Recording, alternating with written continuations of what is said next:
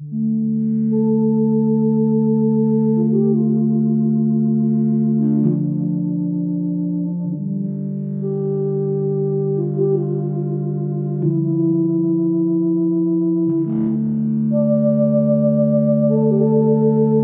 cartes du Boyar Krajewski, chapitre 10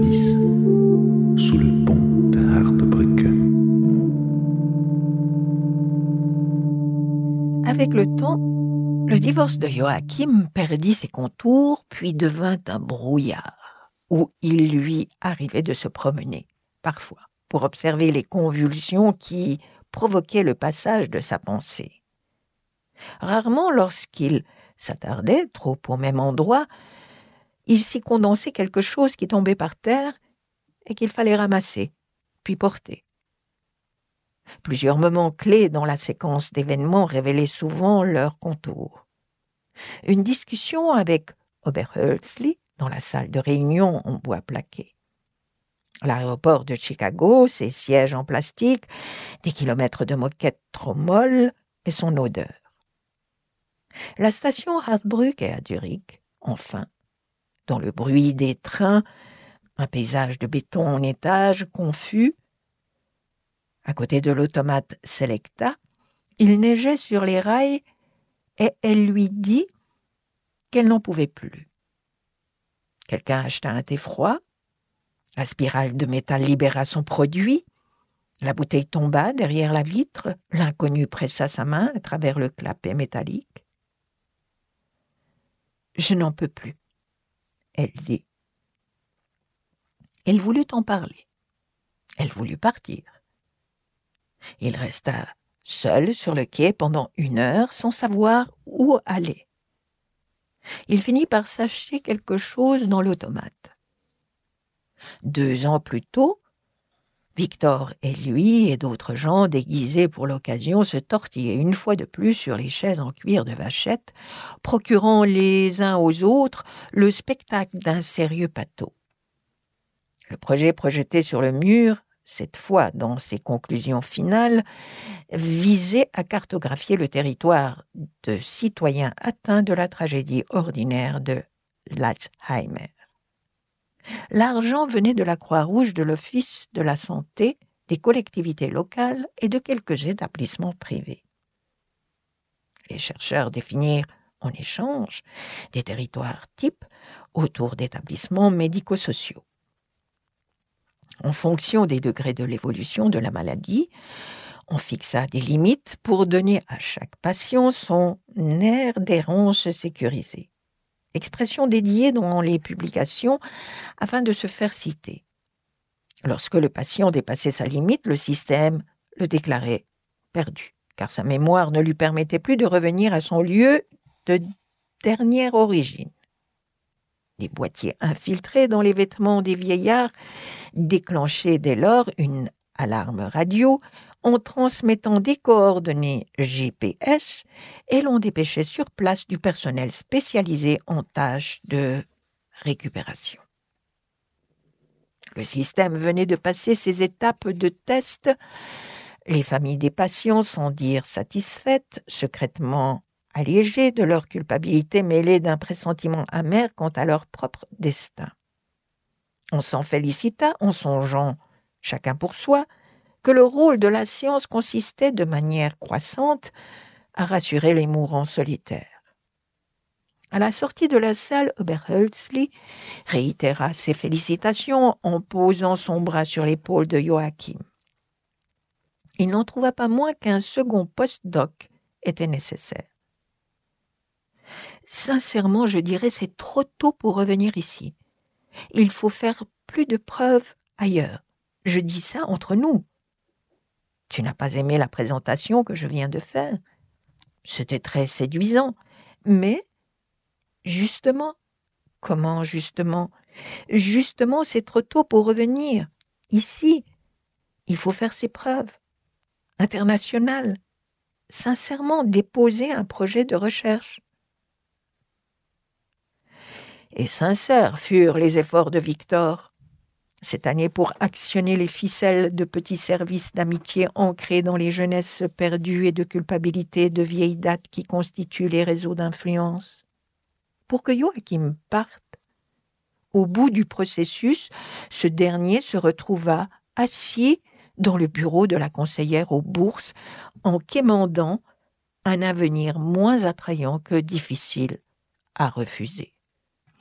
Madame van der Buitenhoff descendait d'une lignée de dignitaires de la Haye.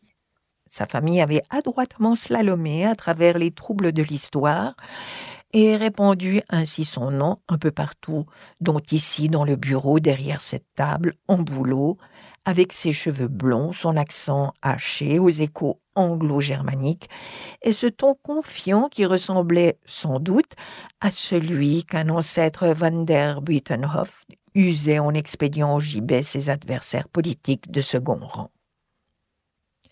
Et combien de voyages aller-retour est-ce qu'on finance? demanda Joachim. Un aller et puis un retour, un seul, quand projet fini. C'est dans deux ans. Oui. Et si je veux revoir, je ne sais pas, ma femme, proches peuvent venir s'ils veulent. Vous, science. Pour faire recherche, on veut voir que vous, capable d'être égoïste. Ah, vous, regardez, nous parfois recevons demande d'un couple. Lui veut aller dans université le meilleur de son domaine et elle dans une université pas le meilleur dans le domaine d'elle. Alors, on pas d'accord, il faut le meilleur. Vous devez montrer être égoïste.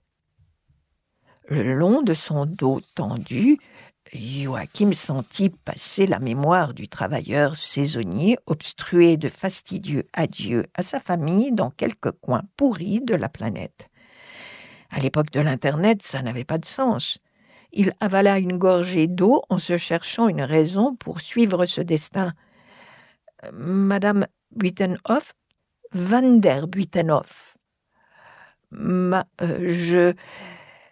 Est-ce que vous ne pensez pas qu'une civilisation qui considère l'attachement euh, mutuel de ces individus comme un obstacle arrive au cumul de sa névrose?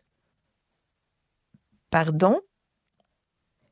Est-ce que ce n'est pas une civilisation qui a perdu son sens des objectifs? Il faut faire réseau. Et après? Après science. Par exemple, plus vite communication avec moins d'énergie. Il y a les spécialistes les meilleurs qui font un meilleur réseau, plus meilleur. Deux ans plus tard, une tempête de neige se déchaîna sur l'aéroport de Chicago. Des vestes oranges, pleines d'humains, s'animèrent sur le tarmac. Les flocons gras couraient à travers les faisceaux de lumière des phares, et une fumée noire s'élevait à l'arrière des camions qui ronronnaient pour rester chauds. La salle d'attente sentait la cannelle.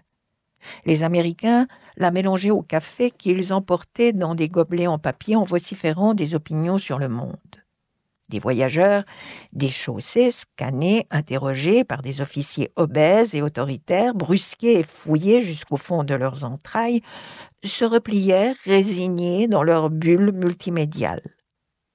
Joachim s'enfonçait dans un fauteuil revêtu d'étoffes côtelées et il comptait les heures. Au bout de trois, on annonça que les avions ne décolleraient plus. Il passa au guichet, puis il appela sa femme en la réveillant au milieu de la nuit à cause du décalage horaire. Ça ne décolle pas, dit-il. Ah, dit-elle. Deux jours plus tard, la tempête s'était déplacée sur l'Europe et Joachim annula son voyage. Il somnolait sur son siège. Il marchait à travers le brouillard. Quelque chose de mou gisait par terre, à quelques mètres de lui. Il s'approcha, il toucha, il trouva de la peau, Une peau entière, glabre, ramassée en tas sur le sol. Il la souleva pour mieux voir. Tiens, la peau de Huxley. Il faut la porter. Il essaya de l'enfiler, mais la peau était trop étroite. À commencer par les jambes, où il n'arrivait même pas à passer le pied. Ça lui rappela la fois où il avait, par mégarde, essayé d'enfiler une chaussette de sa femme prise un matin somnolent dans leur tiroir commun. Nous sommes arrivés, dit Alexandro. Il secouait l'épaule de Joachim pour le réveiller.